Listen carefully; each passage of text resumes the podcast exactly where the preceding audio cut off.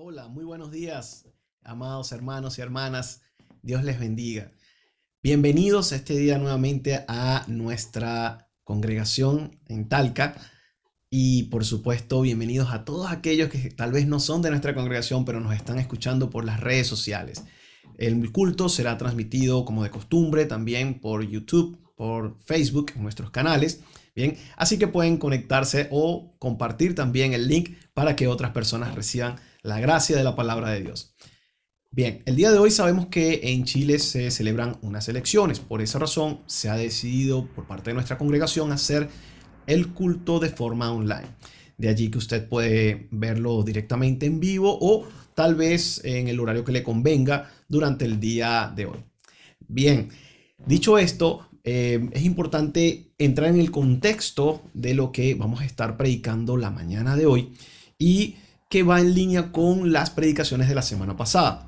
Si hacemos un, cierto eh, retroceso o recordamos lo que se ha dicho en el pasado, hemos visto que los hermanos los pastores hemos estado conversando respecto a la declaración de fe de la Alianza Cristiana y Misionera. Recuerdo que efectivamente el pastor Marcelo recomendaba que se estudiara o se revisara siempre que uno está en una iglesia, ya sea nueva o va a entrar por un cambio de ciudad a otra iglesia, el punto de la declaración de fe. Esto es muy importante ya que efectivamente allí se refleja lo que la iglesia como tal o esa sede, esa iglesia o esa congregación cree. Esto evidentemente afectará también el tipo de crecimiento espiritual y las creencias espirituales que usted va a desarrollar en, dicha congregación. De allí que nosotros hemos estado predicando punto a punto cada una de las, de las declaraciones de fe de nuestra alianza cristiana y misionera. El día de hoy va a tocar el punto número 4. Lo voy a estar recitando en este momento para que usted recuerde, si no lo conoce, cuál es este punto. Creemos que las sagradas escrituras Antiguo y Nuevo Testamento son inspiradas por Dios, las cuales testifican del encuentro de Dios con el ser humano en la historia, fuente de la misión, fe y conducta. Para la gloria del Señor, y no es casualidad, este punto tocó justo en el mes de septiembre. Y acá hago un pequeño paréntesis, ya que, como muchos sabrán, este mes se celebra nada más y nada menos que el mes de la Biblia. Esto tiene sus orígenes en el año 1569, cuando el 26 de septiembre, ya casi más de 400 años, se concluyó la impresión de la Biblia en español, llamada Biblia del Oso. Un dato curioso es que ese nombre viene porque tenía el dibujo en la portada de un oso, comiendo miel de un panal. Fue traducida por Casiodoro de Reina y en esa oportunidad se, imprimieron 260 ejemplares en Suiza, en la ciudad de Basilea. Luego, en 1602, Cipriano de Valera revisó la traducción de Casiodoro de Reina y esa revisión nueva tomó otro nombre, que es la Biblia del Cántaro, justamente por la ilustración en su portada. Esta Biblia se ha convertido en la Biblia más usada por las iglesias evangélicas de habla hispana, la Biblia Reina Valera. Esa que usted probablemente tenga allí en su biblioteca o en su celular, en el mundo digital, y que es tan reconocida y amada por nuestras iglesias evangélicas el día de hoy. Bien, previo a iniciar nuestra predicación, como de costumbre, ya luego de habernos informado de qué se trata el día de la celebración o el mes de la celebración de la Biblia, vamos a proceder a hacer una oración antes de iniciar la reflexión que va a estar muy interesante respecto a la palabra de Dios. Porque nada más y nada menos vamos a estar hablando de la inspiración de las escrituras, de la Biblia, de la palabra del Señor. Un tema muy, muy importante que usted y yo como creyentes debemos conocer, profundizar, explorar y meditar con nuestro Señor Jesucristo. Bien, oremos. Gracias Dios te damos por este buen día que nos permites estar hoy delante de tu presencia, Señor. Te damos gracias porque tú eres fiel, tú nos convocas alrededor de ti, Padre, guiados por tu Espíritu Santo, para reflexionar de las cosas que importan, Señor, las cosas relevantes para ti y para nuestra vida espiritual, Señor. En el nombre de Jesús pedimos que esta reflexión de la palabra que vamos a estar haciendo sea plenamente guiada por ti, dictada por tu Espíritu Santo y que tú seas glorificándote grandemente, Señor, en nuestras vidas. Padre, tú conoces los corazones de cada persona que van a estar escuchando esta palabra, Señor. Y te pido, te, te pedimos, Señor, por cada uno de ellos, Señor. También te pido que de mi boca, Señor, salga palabra tuya en sana doctrina y conforme a la buena guía de tu Espíritu Santo exclusivamente. En el nombre de Jesús oramos y te lo pedimos para gloria y honra de tu santo nombre. Amén. Bien, voy a proceder a compartir pantalla, ¿sí? ya que tenemos por acá una pequeña presentación en donde usted va a tener el tema. Bien, allí probablemente ya usted está viendo el tema y el tema el día de hoy se llama La palabra inspirada por Dios, mi fuente de vida o mi fuente de fe. Ya vamos a ver por qué en teoría estamos hablando de esos términos, ¿bien? Y vamos a proceder a buscar primeramente en 2 de Timoteo 3, 14 al 17 lo siguiente.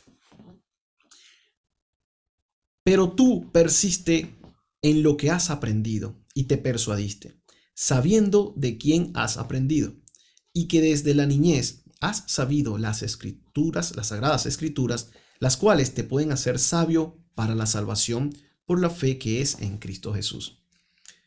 Toda la escritura es inspirada por Dios y útil para enseñar, para redarguir, para corregir, para instruir en justicia, a fin de que el hombre de Dios sea perfecto, enteramente preparado para toda buena obra. Amén. Bien, recordando esto, que es importante, ¿sí? Nosotros debemos entender que este punto 4 de nuestra declaración de fe no es cualquier detalle. No podemos tomar esto como un detalle menor. Y lo voy a leer nuevamente ya que es importante entenderlo punto por punto. Dice así, creemos que las Sagradas Escrituras, Antiguo y Nuevo Testamento, son inspiradas por Dios, las cuales testifican del encuentro de Dios con el ser humano en la historia, fuente de la misión, fe y conducta. Cuando compramos cualquier electrodoméstico, este suele venir con algún tipo de manual del fabricante, em, que describe todo lo que este eh, tipo de equipo puede hacer, lo que no puede hacer, lo que debe hacer usted para evitar que se dañe, la mantención, etc. También indica, por supuesto, qué sucede si usted lo utiliza mal. por ejemplo, la garantía no va a cubrirle, entre otros detalles. Algo similar, no igual, pero similar, podríamos decir de la Santa Biblia. Es el gran manual por excelencia de la humanidad. Es indudable que la Biblia contiene datos, información, doctrinas muy importantes para la vida de cualquier ser humano. Es un manual de vida que nos describe como humanidad. Si revisamos Hebreos 4, 12, 13, le invito a revisar también estas notas en su Biblia. Hebreos 4, 12, 13, ¿sí? búsquenla con nosotros. ¿Qué nos dice esto? Hebreos 4, 13 dice lo siguiente. Porque la palabra de Dios es viva y eficaz, y más cortante que toda espada de dos filos, y penetra hasta partir el alma y el espíritu, las coyunturas y los tuétanos, y discierne los pensamientos y las intenciones del corazón. Y no hay cosa creada que no sea manifiesta en su presencia. Antes bien, todas las cosas están desnudas y abiertas a los ojos de aquel a quien tenemos que dar cuenta. Evidentemente este pasaje nos habla que la palabra nos discierne, la palabra eh, entra en lo más profundo de nuestro ser y es la forma en que Dios mismo nos está examinando, nos escudriña y podemos determinar claramente hasta cómo somos o cómo no somos. Pero un punto importante, y quiero ser enfático en este detalle, es el siguiente. Debemos entender que la Biblia es mucho más que un manual de instrucciones para el hombre, ya que el hombre no es el centro de la Biblia. La palabra de Dios misma habla de Dios mismo, es decir, de Dios revelándose a la humanidad. Esto es nada más y nada menos que podemos afirmar que la Biblia habla de Dios o de Cristo desde el Génesis hasta el Apocalipsis.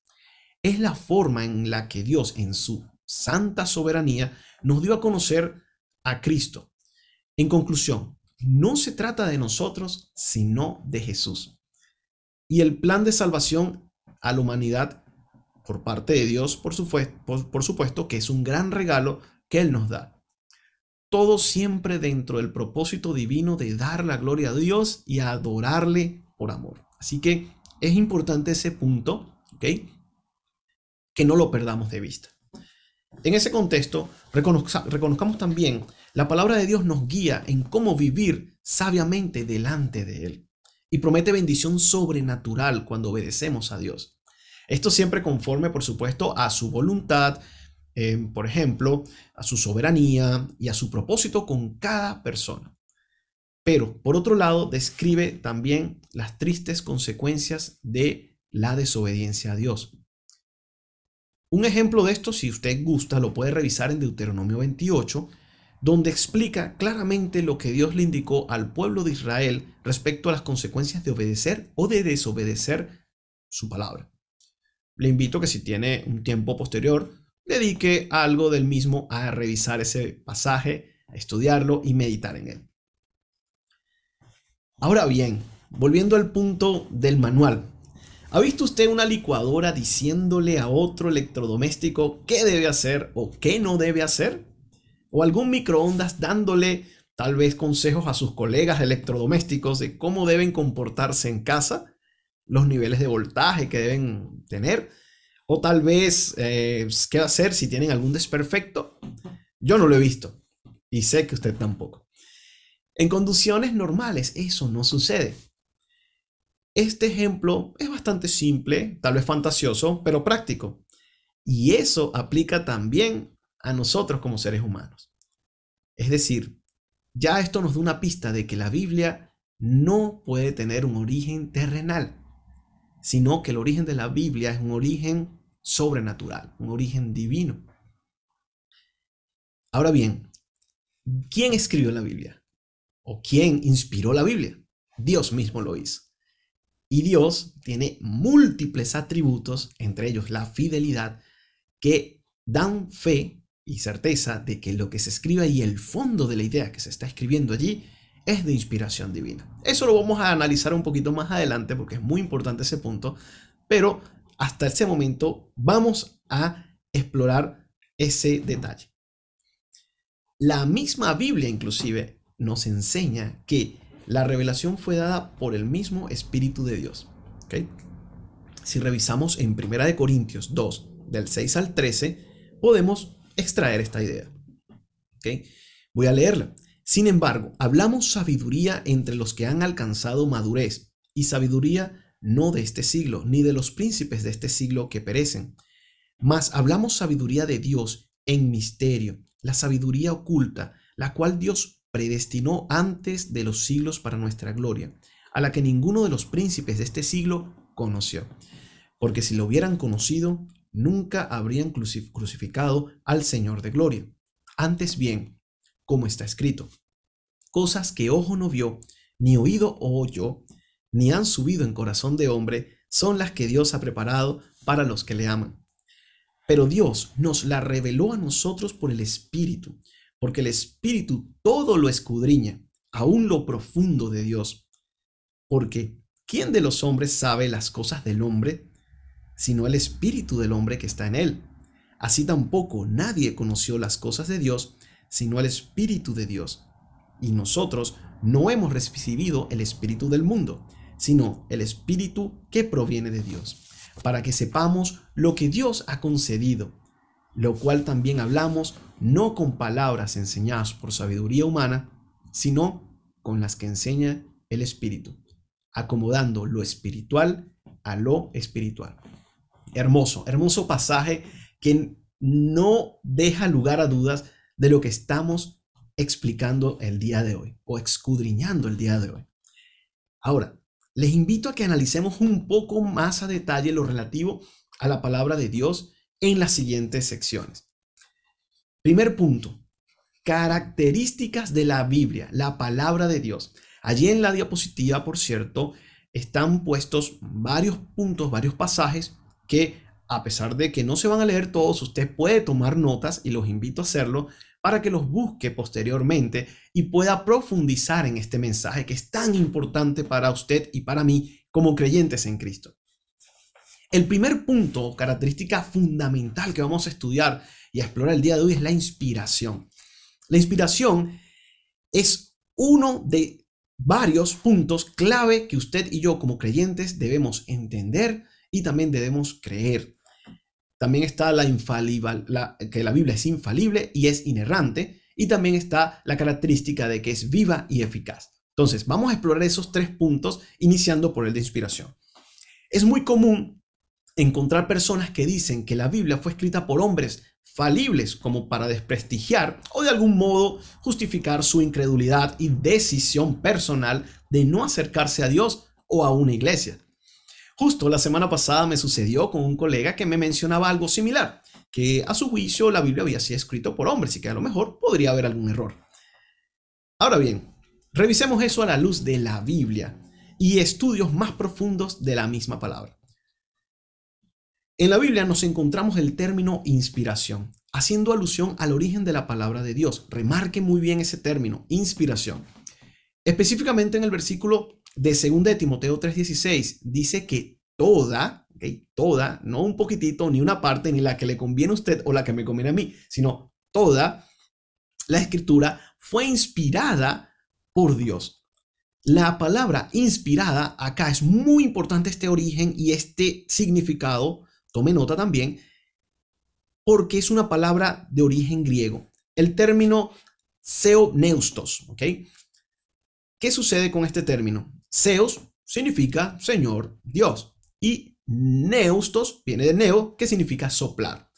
Entonces, teoneustos literalmente quiere decir exhalar. El teólogo B.B. Warfield escribe que el, el sujeto tos, por cierto, indica que la palabra es pasiva. Por lo tanto, la traducción más correcta es exhalada por Dios. La figura de inspiración es que Dios mismo sopló su palabra e influyó a través del Espíritu Santo en las mentes de ciertos hombres selectos que la escribieron, convirtiéndose ellos básicamente en una especie de órganos de Dios para la, comunicación infalible de su mente y su voluntad. Como lo dice o lo explica el teólogo eh, Charles Hodge. Por ejemplo, podemos decir que Moisés, en David, Isaías, Pablo, Juan, etcétera, todos los escritores de la librería divina o de la Biblia, ¿sí? En, en un sentido, mm, digamos, más estricto, todos ellos fueron no solo guiados, y aquí está el detalle, no fue nada más que los guiaron, sino que fueron tomados por el Espíritu Santo y traídos por su poder a la meta que Dios mismo deseaba. Por ende, las cosas que ellos hablaron en esta operación del Espíritu fueron entonces sus cosas, es decir, las cosas de Dios y no las suyas propias.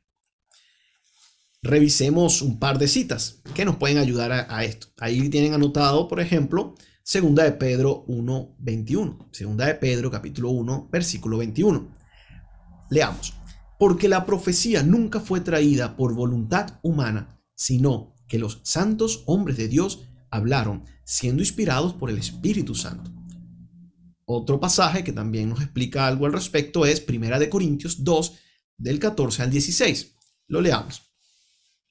Pero el hombre natural no percibe las cosas que son del Espíritu de Dios, porque para él son locura y no las puede entender, porque se han de discernir espiritualmente. En cambio, el espiritual juzga todas las cosas, pero él no es juzgado de nadie, porque ¿quién conoció la mente del Señor? ¿Quién le instruirá? Mas nosotros tenemos la mente de Cristo. Amén. Dicho esto, vamos a entrar en el segundo punto que es clave, y es que la palabra de Dios es infalible e inerrante. importante saber o destacar que estos dos términos, aunque lo parecen, no son lo mismo. ¿ok? Puede que sean algo similares, pero las ideas son diferentes, las ideas de fondo. Ahora bien, comencemos con la infabilidad. La infabilidad tiene que ver con la autoridad y la naturaleza dura, digamos, duradera o permanente de la Biblia. Ser infalible significa que algo es incapaz de fallar, es decir, no se puede romper. Pedro dijo, la palabra del Señor permanece para siempre. Por ejemplo, en 1 de Pedro 1, 23 al 25. Y por lo tanto, esa autoridad no se puede quebrantar. Dicho en palabras bastante sencillas, el término infalible hace alusión a que, es a que algo es intrínsecamente exento de errar o de realizar alguna falla. Entonces, la palabra infalible puede definirse directamente como aquello que no puede fallar, es decir, aquello que es sin defecto y es incapaz de tener algún error. Por otro lado, el término inerrante, que también es un término usado, ampliamente usado, pero es importante entender la diferencia. Este se refiere a que la Biblia no contiene errores en sí misma. La inerrancia significa que lo que Dios ha dicho es sin error. Básicamente esto implica creer en la total veracidad y fiabilidad de la palabra de Dios. Jesús dijo, tu palabra es verdad. El mismo Cristo, nuestro Señor, dice, tu palabra, la palabra del Padre, es verdad. Eso lo dice en Juan 17, 17. Esta inerrancia no es solo en los pasajes que hablan sobre la salvación, sino que también aplica las declaraciones históricas y científicas. Bien sabemos que la Biblia es utilizada o ampliamente utilizada para poder explorar también sitios arqueológicos, mm, datos históricos, etc. Entonces no podemos tomar algunas cosas de la Biblia como que sí me convienen y sí son ciertas y sí me sirven y otras como que no, a lo mejor es algo, es una idea distinta. No se trata de eso, ¿ok? Por eso es importante que eh, entendamos que la Biblia no solo es precisa en asuntos de fe como tal y práctica, sino que es precisa y sin error respecto a cualquier información. De eso se trata este término de la inerrancia. Para centralizar y poder, digamos, entender, terminar de entender estos términos muy bien, un ejemplo que facilita entender esta idea es el siguiente. Una persona puede ser inerrante en un examen de matemática en particular, ¿ok? Y sacar de pronto 10 sobre 10. Pero eso no la transforma en alguien infalible. Es posible que más adelante pueda fallar en un segundo examen. Bien, ahí usted puede entender la diferencia de ser infalible e inerrante. Hay varios pasajes en la Biblia que nos fortalecen esta idea hay varios realmente, y voy a leer en este momento el pasaje que se encuentra en Isaías 55:11 en el Antiguo Testamento. Así será mi palabra que sale de mi boca. No volverá a mí vacía, antes hará lo que yo quiero y será prosperada en aquello para que la envíe. Por esto, la Biblia es digna de confianza y suficiente digamos, suficientemente autoritativa para la iglesia del Señor. No necesitamos otro elemento, otra escritura. Incluso recordamos, recordemos que Pablo dice que si aunque se presente un ángel a usted diciéndole que hay una nueva revelación, una nueva escritura, una extensión, un libro adicional, es que no creamos eso, porque es, es algo que no proviene del Señor. Entonces debemos ser bastante celosos y cuidadosos en en nuestra palabra, en la palabra de Dios, la palabra que Dios nos ha regalado, por eso la llamo nuestra, ¿bien? Y que revela la presencia o la, o la imagen de Cristo a cada uno de nosotros, ¿bien? Siguiente punto que vamos a estar viendo es el de viva y eficaz. Este punto no es nada menor, ¿ok? Tal como se mencionaba anteriormente, mm, digamos, la Biblia no es puras palabras y letras, sino es poder vivo de Dios operando. Solo para mencionar algunos puntos clave, veamos los siguientes versos. En primera de Juan 1, en Juan, disculpen, 1 del 1 al 3, dice algo importante. En el principio era el verbo, y el verbo era con Dios, y el verbo era Dios. Este era en el principio con Dios.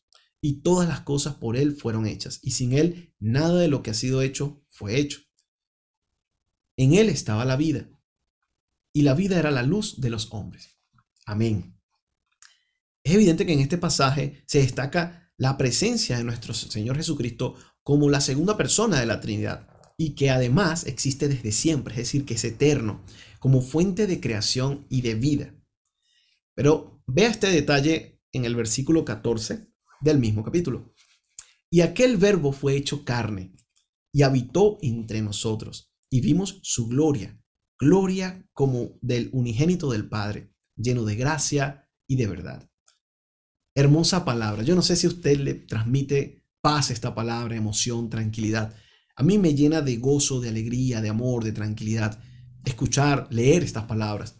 Y definitivamente ese, esa vida que da la misma palabra de Dios proviene del Espíritu Santo, de Dios mismo. Por ello, también podemos leer en Juan 6, 63 lo que Cristo nos dice. El Espíritu es el que da vida. La carne para nada aprovecha. Las palabras que yo os he hablado son espíritu y son vida. Amén. Hay muchísima tela que cortar respecto a este punto de viva, de palabra viva y palabra eficaz. Sin embargo, a pesar de que desde que se, de que se han dado muchas eh, explicaciones similares a esta, aún lamentablemente no se cree en la palabra de Dios como originada por Dios mismo, o sea, como inspirada por Dios, o como, sea, como que sea infalible o como que sea inerrante. Ahora bien, eso evidentemente ocurre en personas que no han sido tocadas por el Espíritu Santo, que no han sido alcanzadas actualmente. Y debemos entender que eso es un proceso espiritual. Un proceso espiritual que bien describe la Biblia en muchos pasajes. Acá tenemos un pasaje en Efesios capítulo 4, versos 17 y 18.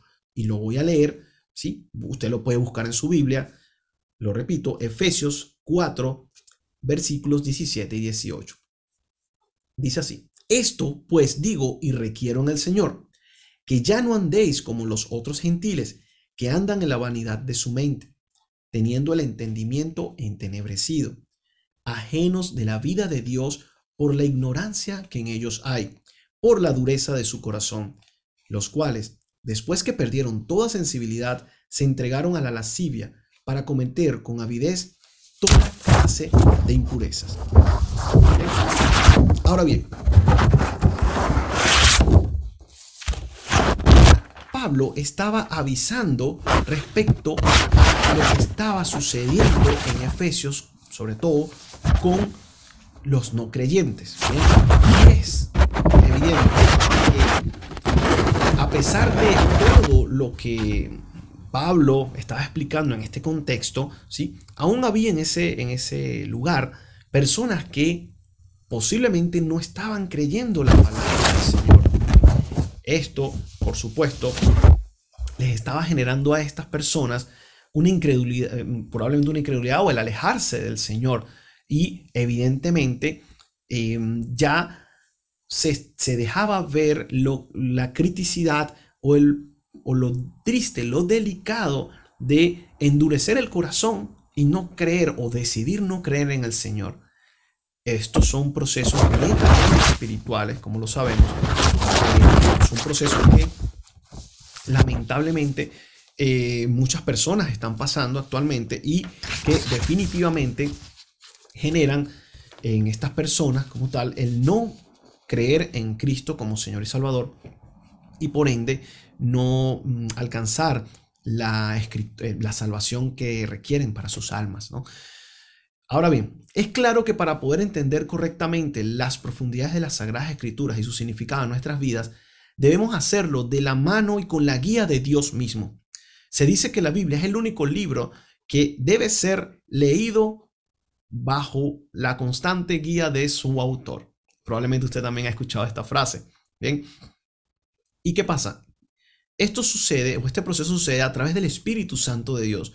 Incluso Pablo nos recuerda con su ejemplo en Colosenses 1 del 9 al 14 la importancia de orar a Dios para que nos conceda su gracia en ser llenos del conocimiento de su voluntad en toda sabiduría e inteligencia espiritual.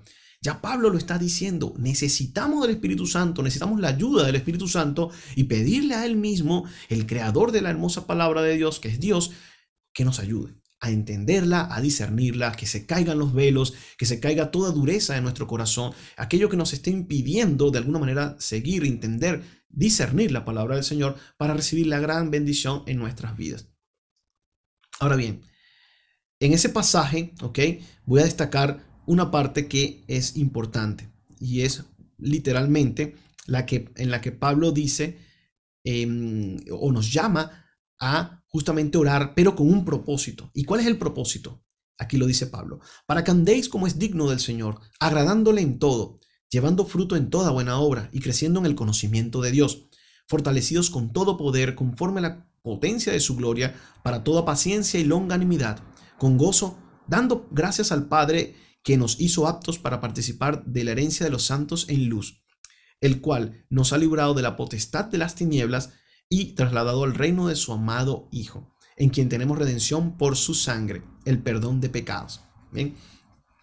Un punto donde también Pablo destaca esto, esto nuevamente es en 1 Corintios 3:19, ¿no? donde él dice una frase que a mi parecer usted puede darse cuenta que explica perfectamente el proceso por el cual lamentablemente también sucede en el mundo el, el que las personas no crean en Dios o en la palabra. Porque la sabiduría de este mundo es insensatez para con Dios, pues escrito está, Él prende a los sabios en la astucia de ellos. Hay que reconocer que lamentablemente muchas personas no creen en la palabra del Señor por su propia arrogancia, por su propia dureza del corazón, por su propio orgullo. Tal vez confían en sus propias armas, en su propia inteligencia humana, en sus propios eh, talentos, dones, eh, etcétera, pero no son humildes delante del Señor para entender que hay un Dios todopoderoso, un Dios grande, inmenso, que tiene un propósito gigantesco y que además ha revelado su ser a la humanidad a través de la Biblia. Entonces, evidentemente, esto es como que si ellos tuvieran unos lentes muy oscuros que les impiden ver la luz real de la palabra del Señor. Bien, hasta este punto hemos hablado o descrito las características generales de la Biblia. Sin embargo, hay que entender algo importante y es que la Biblia también sufre de ataques o recibe ataques más que sufrir. Hay ataques contra la palabra. Vamos a enumerar rápidamente esos ataques. Allí en la pantalla usted puede ver enumerados cada uno de ellos. Eh, evidentemente esto es una, una clasificación específica, sin embargo, eh, por, digamos, el análisis que usted puede hacer en oración con el Señor, le va a discernir mayores detalles del tipo de ataque que la palabra de Dios puede estar recibiendo. En el día de hoy vamos a revisar esos cinco puntos. Primero, la oposición contra la palabra. Segundo, el entretenimiento. Tercero, las falsas doctrinas. Cuarto, las influencias demoníacas. Y quinto, la carne, el mundo y Satanás. Vamos a iniciar con la oposición contra la palabra. Es evidente el, uso de violencia contra los cristianos y la palabra de Dios.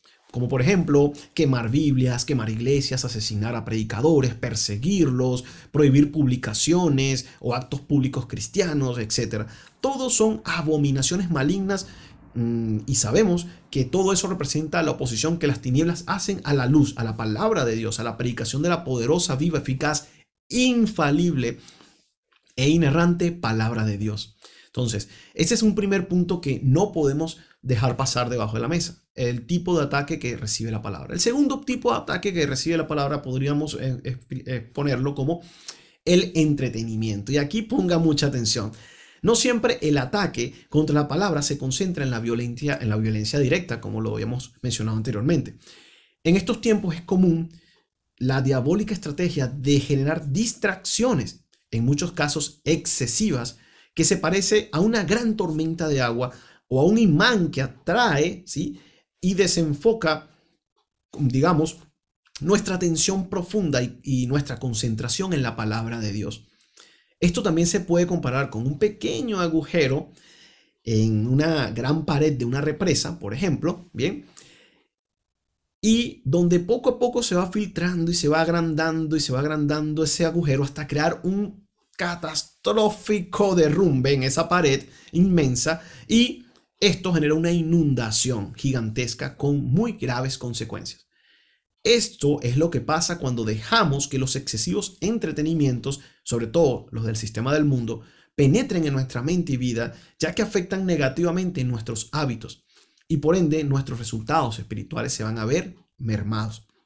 Incluso, irónicamente, el activismo excesivo en la iglesia entraría en esta categoría. Ese activismo excesivo, ¿sí? que si no somos cuidadosos, terminamos realizando más tareas administrativas, operativas, etcétera, que las tareas espirituales profundas con Dios en nuestra intimidad con Él. Y eso, evidentemente, también nos afecta el crecimiento espiritual. Esto no quiere decir, por supuesto, que no podamos hacer este tipo de actividades necesarias, administrativas u operativas en la iglesia. Evidentemente, se requiere pero que sepamos segmentar correctamente nuestra agenda para que lo más importante que es nuestra relación con Dios, se alimente y se fortalezca constantemente y de forma profunda. El siguiente punto habla de las falsas doctrinas. Evidentemente este es un punto clave, que está muy en boga en la actualidad. Aquí podríamos incluir sin lugar a dudas temas como doctrinas de demonios, rituales, nueva era, teología de la prosperidad, ideologías como por ejemplo la de género o similares, y todos los creyentes tenemos que ser muy, muy cuidadosos. Ya se veía en 2 Corintios 11.3, le invito a buscar si usted, si usted lo desea, este pasaje, 2 Corintios 11.3, lo siguiente, que Pablo le decía a la iglesia en aquel tiempo respecto a este punto y a otros puntos similares. Pero temo que como la serpiente con su astucia engañó a Eva, vuestros sentidos sean de alguna manera extraviados de la sincera fidelidad a Cristo. Incluso esas falsas doctrinas pueden ser aceptadas sutilmente, solo por el hecho de sentirnos aceptados en la sociedad o en nuestro grupo de conocidos seculares, como por ejemplo, por ejemplo, escuela, universidad, trabajo, un club deportivo, amistades de nuestras casas, etc. Ahora bien, ¿Qué dice Dios con respecto a eso?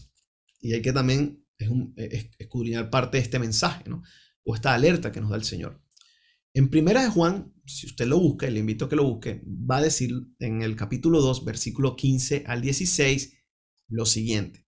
Recuerden, primera de Juan, capítulo 2, versículo 15 y 16, dice, no améis al mundo ni las cosas que están en el mundo. Si alguno ama al mundo, el amor del Padre no está en él. Porque todo lo que hay en el mundo, los deseos de la carne, los deseos de los ojos y la vanagloria de la vida, no proviene del Padre, sino del mundo. Entonces, es recomendable leer este pasaje y reflexionarlo allí en nuestra casita con el Señor para explorar mayor, en mayor profundidad todo este tema de las falsas doctrinas que tanto atacan la fe del creyente, ¿sí? o incluso impiden que los no creyentes puedan tener fe en el Señor Jesucristo.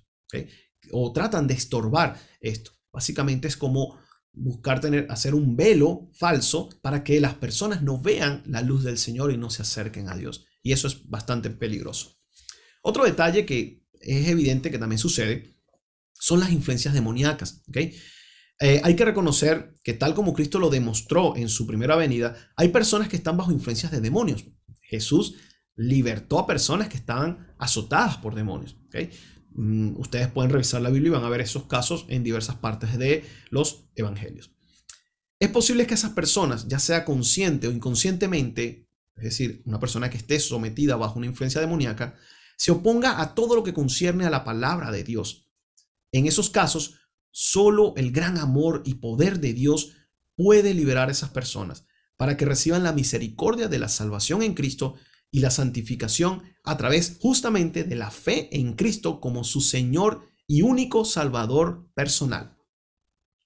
Mientras eso no ocurra, lamentablemente tendrán un bloqueo para poder entender o discernir la palabra de Dios correctamente y por supuesto para recibir las bendiciones que Dios tiene para todos los que creemos en Él. Oremos, el llamado es a orar por estas personas también, para que Dios les libere y Dios mismo pueda ayudarles con su poder. Recordemos que Cristo ya dio una luz de esperanza. Recuerdan que Cristo dijo esto, el Espíritu del Señor está sobre mí, por cuanto me ha ungido para dar buenas nuevas a los pobres. Me ha enviado a sanar a los quebrantados de corazón, a pregonar libertad a los cautivos y vista a los ciegos, a poner en libertad a los oprimidos, a predicar el año agradable del Señor. Esto lo dijo en Lucas, eso está reflejado en Lucas 4 del 18 al 19. Lucas 4 versículo 18 y 19. Probablemente usted conoce una persona con estas características. Le animo a que no pierda la fe. Ore por esta persona. Intercedamos por esta persona. Solo el gran poder de Dios y en su voluntad y en su gran soberanía, esa persona va a poder ser libre y va a poder ser sana y va a poder tener una vida que dé testimonio del poder del Señor Jesucristo en él y en su iglesia. Bien, el último punto de este grupo de ataques es la carne, el mundo y Satanás. ¿ok? Esos son conocidos como los famosos tres enemigos del creyente cristiano. En este caso, probablemente usted lo haya escuchado en algún momento. Cuando hablamos de la carne, nos referimos a la naturaleza caída pecaminosa de cada persona. Es decir, mm, usted, o sea, usted mismo, básicamente, no una influencia externa, sino su propia carne, sus propios deseos inmundos o su propia inclinación a pecar diga, de, manera individual o, su, o personalmente su propia, mm, digamos, eh, inclinación a desobedecer los mandatos de Dios. El otro punto sería el mundo, es decir, el sistema satánico por consecuencia del pecado original en el Edén, ¿bien? Y en el que actualmente se encuentra la tierra, con gobiernos, influencias, sociedades, reinos, personas, etcétera, que están contaminados por el pecado y que generan un caldo de cultivo para seguir pecando. ¿ok? Es decir, ahí sí estamos hablando un poco del, del ambiente externo que rodea a la persona, que le rodea a usted, a cualquiera. Bien. Y evidentemente también se encuentra Satanás y sus demonios, que representan la gran rebeldía contra Dios y la maldad en todos los niveles y buscan influir directa e indirectamente en la humanidad para destruirla. Estos tres elementos se oponen fuertemente a la palabra, mm, a los principios y a los mandatos de Dios indicados en la misma.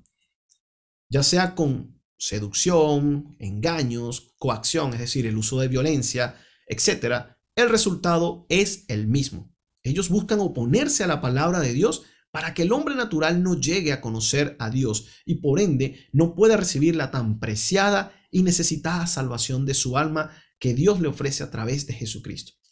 Y por supuesto que pueda pasar del reino de las tinieblas a el reino de la luz de Dios, la luz admirable de Dios y, por supuesto, en esa luz poder adorar al Padre verdadero en espíritu y en verdad. Entonces, es bien claro que estos y cualquier otra fuente que se oponga a la palabra de Dios simplemente son mentiras que buscan destruirnos, pero la verdad viva está en la palabra de Dios. Cristo mismo nos advierte e indica de este mismo fenómeno. Leamos y le invito a leer Juan 8, versículo 43 al 47. Busque ahí, Juan 8, versículo 43 al 47. Lo leo. ¿Por qué no entendéis mi lenguaje? ¿Por qué? Porque no podéis escuchar mi palabra. Vosotros sois de vuestro padre el diablo, y los deseos de vuestro padre queréis hacer. Él ha sido homicida desde el principio, y no ha permanecido en la verdad, porque no hay verdad en él. Cuando habla mentira, de suyo habla, porque es mentiroso y padre de mentira. Y a mí, porque digo la verdad, no me creéis. ¿Quién de vosotros me redarguye de pecado? Pues si digo la verdad, ¿por qué vosotros no me creéis? El que es de Dios, las palabras de Dios oye. Por esto no las oís vosotros, porque no sois de Dios. Cristo también nos dijo en Juan 14, 6, y ahí también le invito a buscarlo, por favor, Juan 14, 6, Jesús le dijo, yo soy el camino y la verdad y la vida. Nadie viene al Padre sino por mí. Si me conocieseis, también a mi Padre conoceríais, y desde ahora le conocéis y le habéis visto.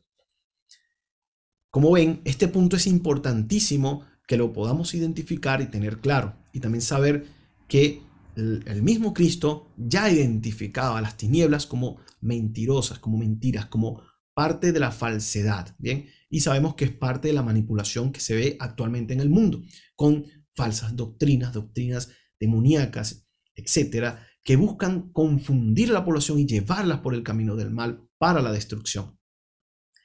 Dicho toda esta, esta segunda parte, vamos a pasar a un tercer punto clave respecto a las escrituras y que es nada más y nada menos algo que a usted y a mí nos va a fortalecer y es los beneficios de la palabra de Dios. Beneficios de la palabra de Dios. Ya Pablo les avisaba a los tesalonicenses acerca de las bendiciones de recibir la palabra y ser transformados por ella para bien en Primeras de Tesalonicenses 2.13. Le invito a buscar ese pasaje, Primera de Tesalonicenses 2.13. Bien.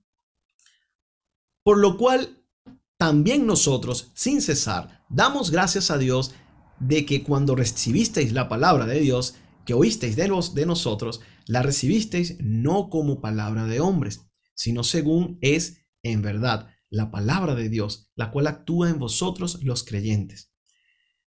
Si hacemos un breve resumen de los beneficios que da la palabra de Dios a nuestras vidas, y que por supuesto es una obra eficaz que ésta realiza, vamos a tener algunos puntos que quiero mencionar el día de hoy.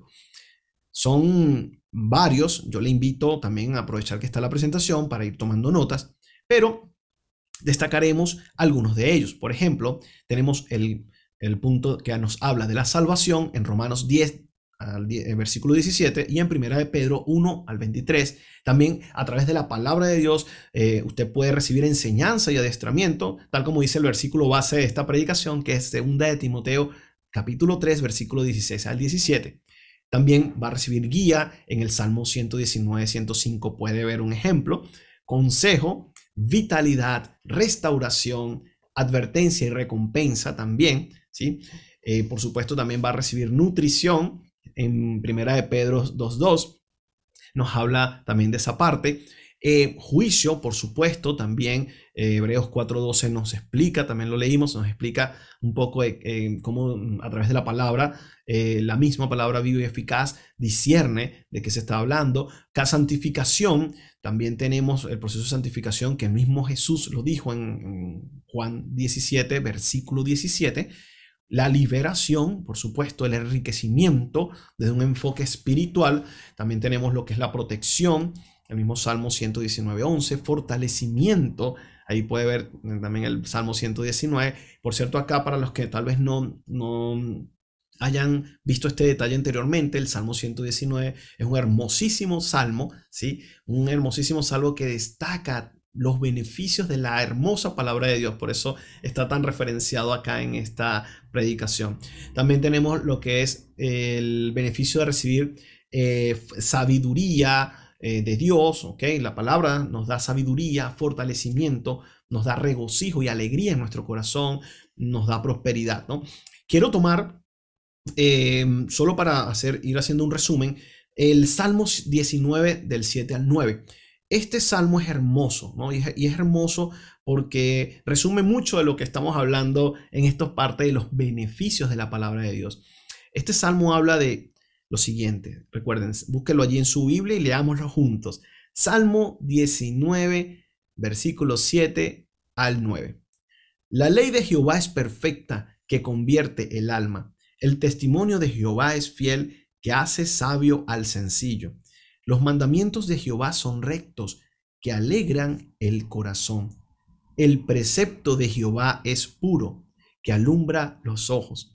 El temor de Jehová es limpio, que permanece para siempre. Los juicios de Jehová son verdad, todos justos. Amén.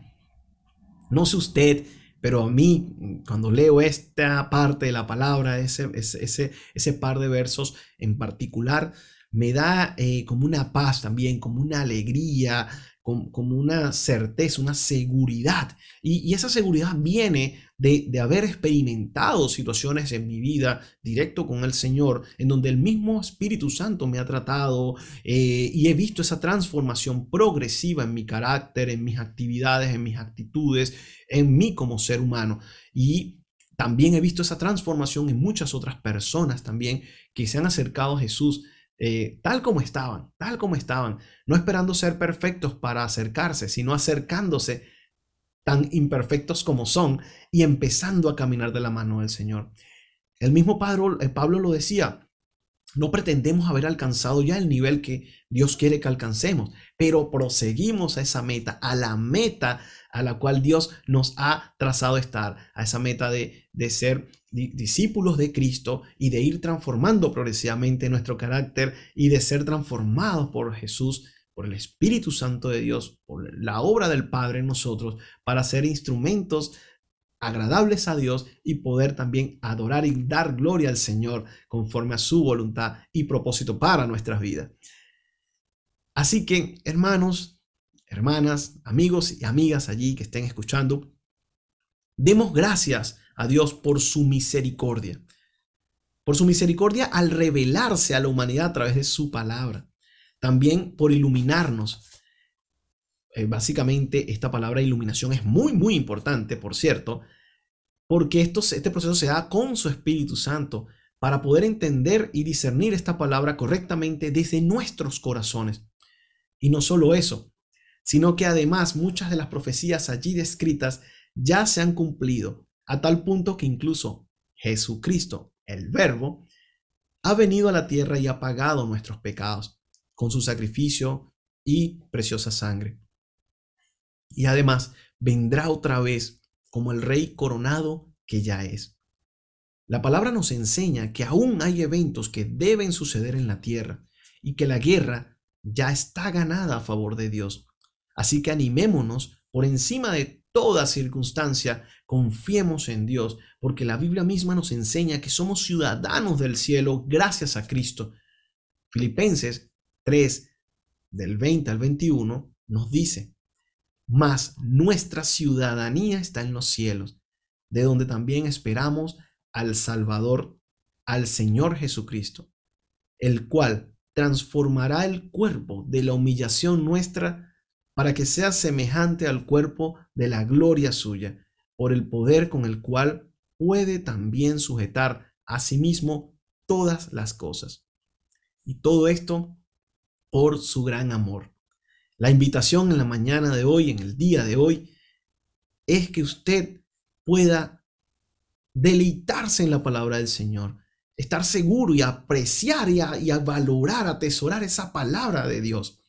Y cuando digo la palabra viva y eficaz, no me refiero a las hojas, al papel, me refiero a la palabra, al poder vivo que Dios proyecta a través de su revelación en cada uno de nosotros. A ser ministrado, a dejar que la palabra haga su obra. Lea la palabra. Si la tiene abandonada, ore al Señor. Pídale ayuda al Señor. Dios es bueno. Dios le ama. Dios nos ama. Y nos ayuda también en nuestras debilidades para poder mejorar cada día. Definitivamente la palabra de Dios es importante y es una de los pilares fundamentales de nuestra fe en Dios.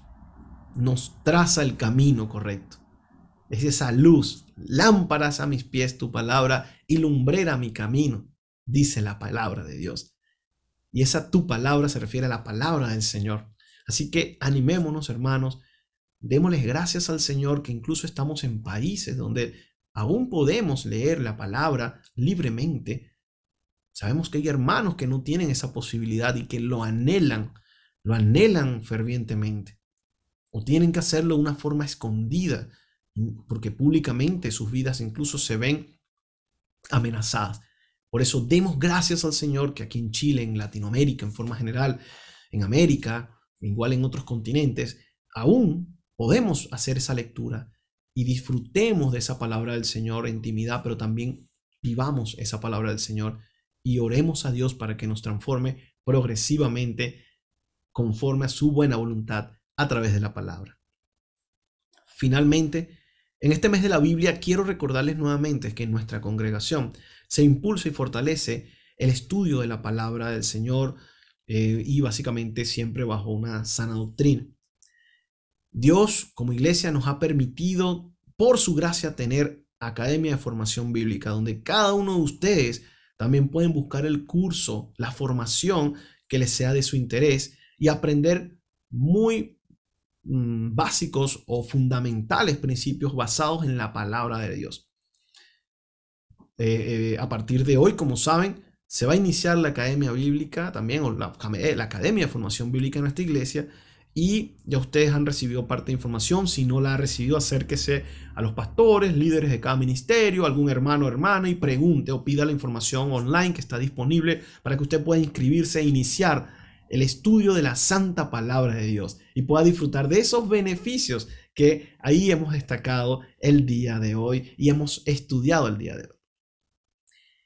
Agradezcamos ahora a Dios por su palabra y procedamos a cerrar el día de hoy orando y agradeciendo al Señor por su misericordia. En el nombre de Cristo. Amado Dios, gracias te damos, Señor, por este tiempo donde hemos podido explorar parte de lo que representa tu palabra en nuestras vidas, Señor.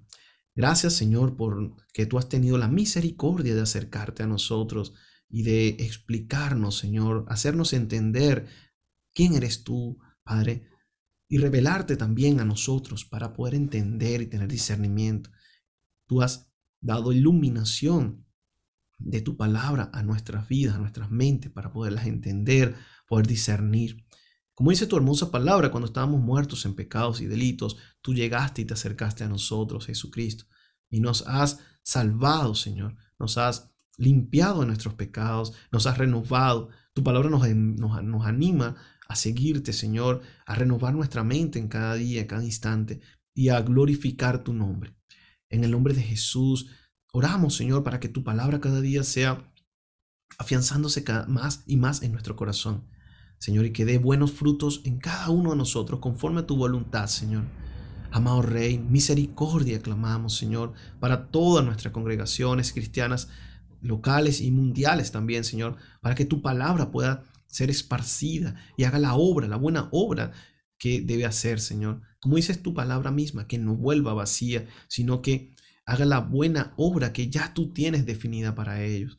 Señor, ayúdanos, Señor, como iglesia, también como cuerpo de Cristo, a dar valor a tu palabra, Señor, a honrar tu palabra. Perdónanos, Señor, todas las veces que probablemente no hemos honrado de la manera correcta tu palabra. Señor, perdónanos cuando te hemos fallado, Señor, en en predicar tu palabra, Señor. Eh, incluso, Padre, si hay espíritus de incredulidad, Señor, en las congregaciones, en las congregaciones cristianas, Padre, eh, reprende eso en el nombre de Jesús, Señor. Quita toda doctrina de demonio, todo aquello que dureza de corazón que impide que las personas crean realmente en tu palabra, en Cristo vive verdadero y salven, Señor, reciban la salvación de sus almas. Te pedimos que tu palabra sea llenando nuestros corazones, los corazones de tu iglesia, avivando nuestra fe, Señor, y, llenándonos cada día más para equiparnos conforme a la misión que tú tienes para cada uno de nosotros, al propósito que tú quieres que hagamos en tu iglesia. Bendícenos, Señor, bendice a nuestra congregación, Padre Santo, bendice a nuestros pastores, a los líderes, y ponemos delante de ti, Señor, también este, este nuevo ciclo de la Academia de Formación Bíblica, tanto a los maestros como también a los alumnos, Padre, que van a estar participando, Padre. Te pedimos que los animes, que perseveren, Señor. Quita toda barrera, Señor. Excusa, Señor, toda oposición de las tinieblas que quieran impedir que esta, este ciclo se dé y que dé buenos frutos, Señor.